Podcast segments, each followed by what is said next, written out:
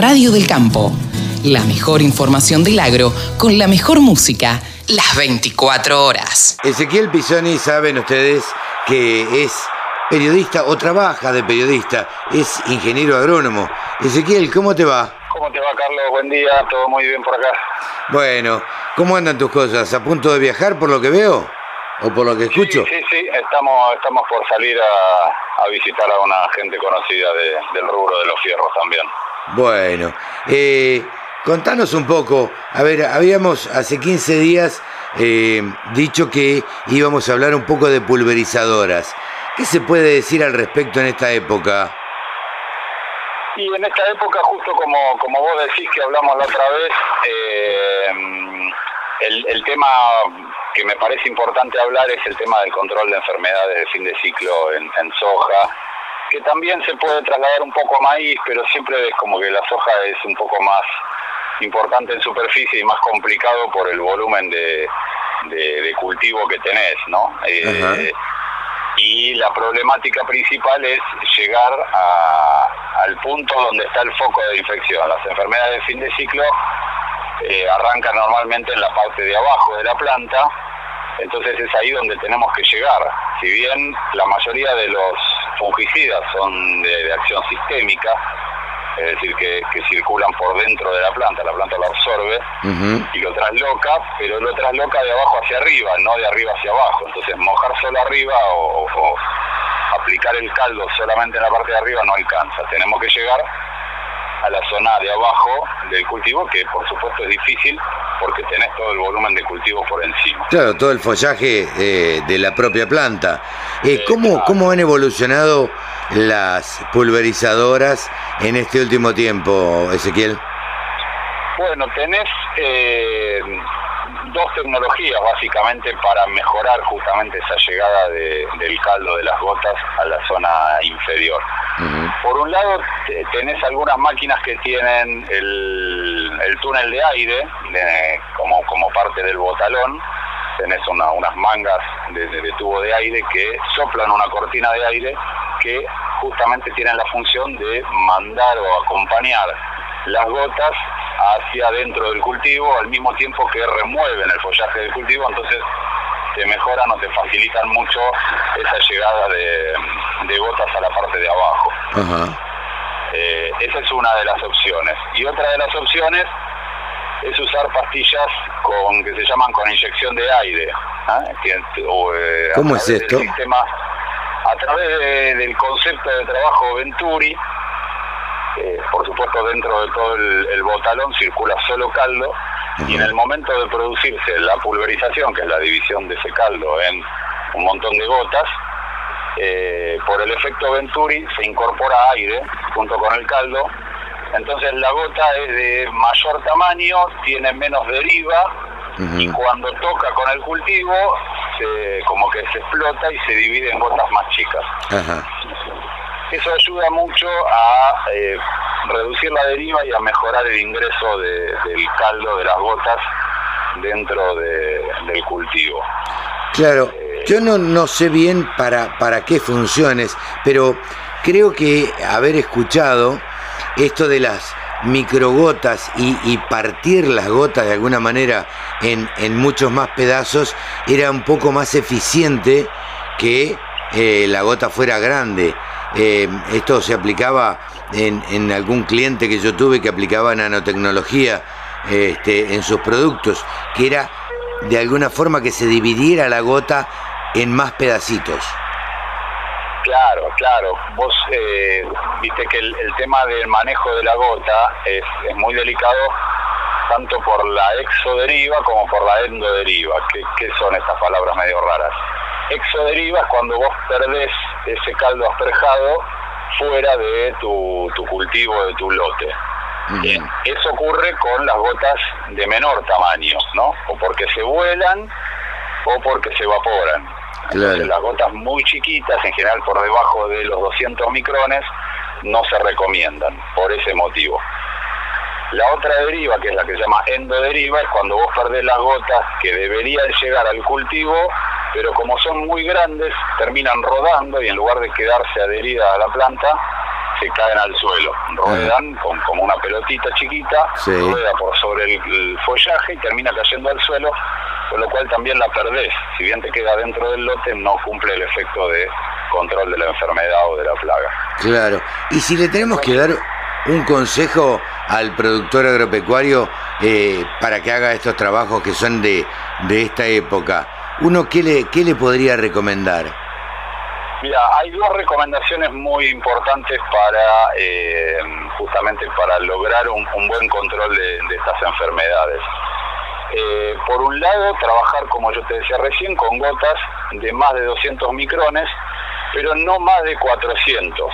Ese es el rango ideal eh, entre 200 y 400 micrones el tamaño de la gota. Perdóname ahí que te hago un punto. Los micrones o el micronaje, digamos, de la gota, ¿Cómo lo controlás? ¿A través de los picos? Sí, vos lo manejás a través de eh, elegir la pastilla adecuada y trabajar con una asociación entre caudal de campo y presión del, circuito de pulverización.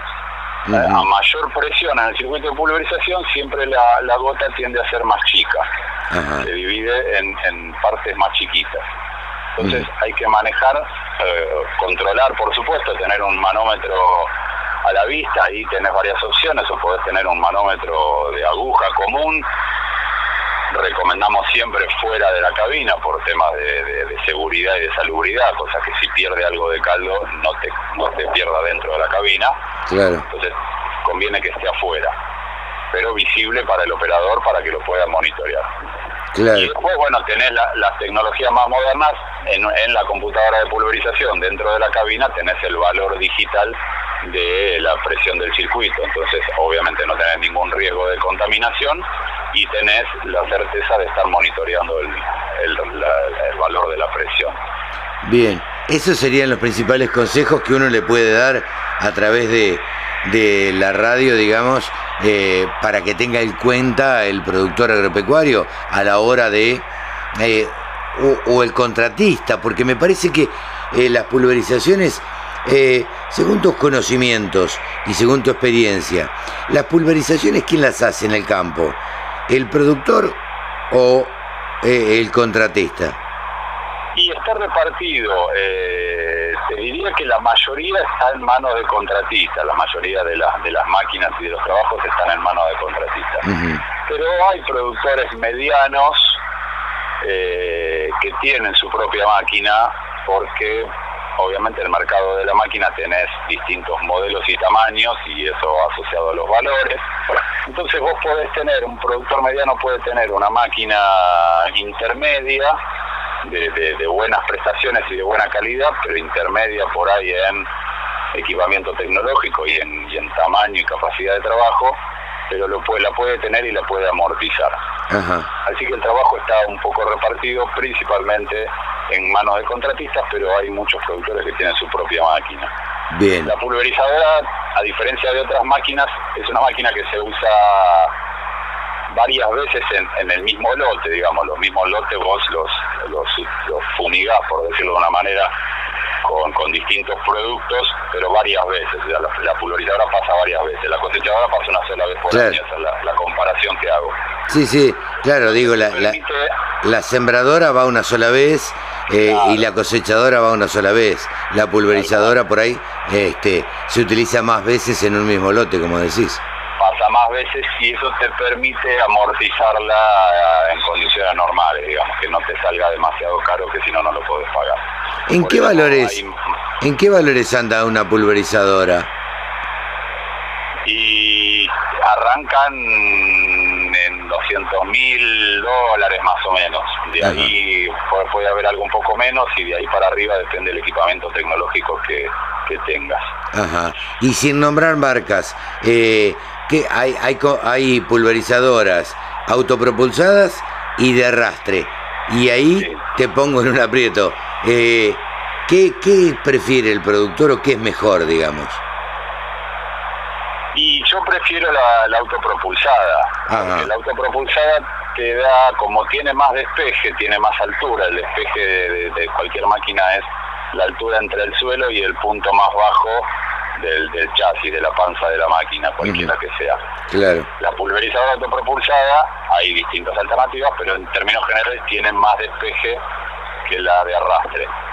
Ese mayor despeje te permite entrar en cultivos avanzados, ¿no? dependiendo del despeje, claro. hasta qué momento del cultivo puedes entrar, pero te permite entrar en cultivos más avanzados. Entonces te da una prestación adicional, podés usarla más veces. Sí, claro, claro. Si no llega un punto que el cultivo creció, un maíz ya establecido que tiene un metro y medio de altura, por ahí ya no, con una de arrastre no puedes entrar. Claro, claro.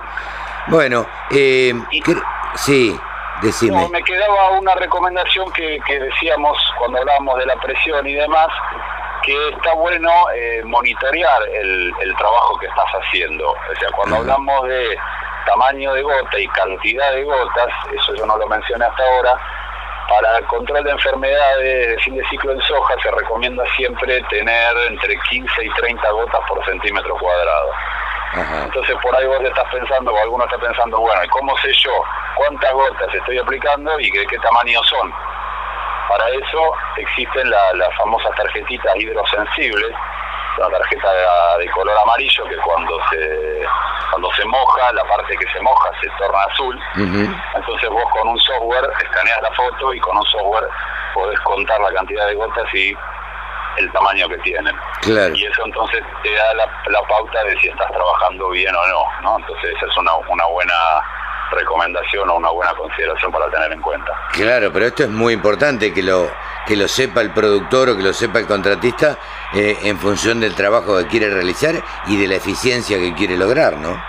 Claro, por supuesto, por supuesto. Por eso no quería dejar de, decirlo porque me parece importante, porque de esa manera vos podés saber que estás haciendo bien el trabajo o si lo tenés que modificar. Claro. Entonces, eh, viste que se, habla y se dice muchas veces, lo que se controla se puede mejorar. Entonces, en la medida que yo controlo y mido qué tipo de, pulverización estoy haciendo, la puedo mejorar y puedo puedo ver en qué me estoy equivocando o qué, de qué manera lo puedo mejorar. Y eso es fundamental a la hora de lograr una eficiencia de control importante, ¿no? Y que la inversión en producto y en aplicación tenga sentido o tenga efecto Ezequiel, hemos conocido un poquito los secretos de la pulverización que por ahí no se conocen tanto y no se tienen tanto en cuenta eh, y me parece de fundamental importancia hoy en día este, quien no utilice una pulverizadora,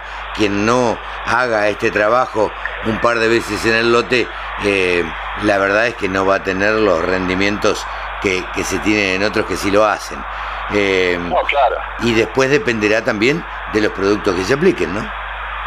Sí, sí, por supuesto. Bueno, ahí ya empieza a jugar otra otra otra área de, la agronomía que es elegir el producto, la dosis y demás, ¿no? Pero por supuesto que, que son todos puntos importantes si yo quiero lograr un, buen control de las enfermedades. Claro, claro, claro, claro. Bueno, Ezequiel, eh, te agradecemos mucho eh, estos comentarios que nos venís haciendo porque, porque bueno, ayudan a que conozcamos eh, cuáles son las maquinarias que se utilizan eh, y cuál es el correcto, la correcta utilización y para el mejor rendimiento para cada uno de los, de los lotes, de los potreros, en fin, este, y para el rendimiento del cultivo, por supuesto, ¿no? Es así, es así como decís vos. Eh, las enfermedades se afectan después el rendimiento, entonces si no las controlamos, después se cae el rendimiento. Ezequiel, eh, muchísimas gracias por esto, esta charla y bueno, y en 15 días volvemos a, conversar, ¿te parece?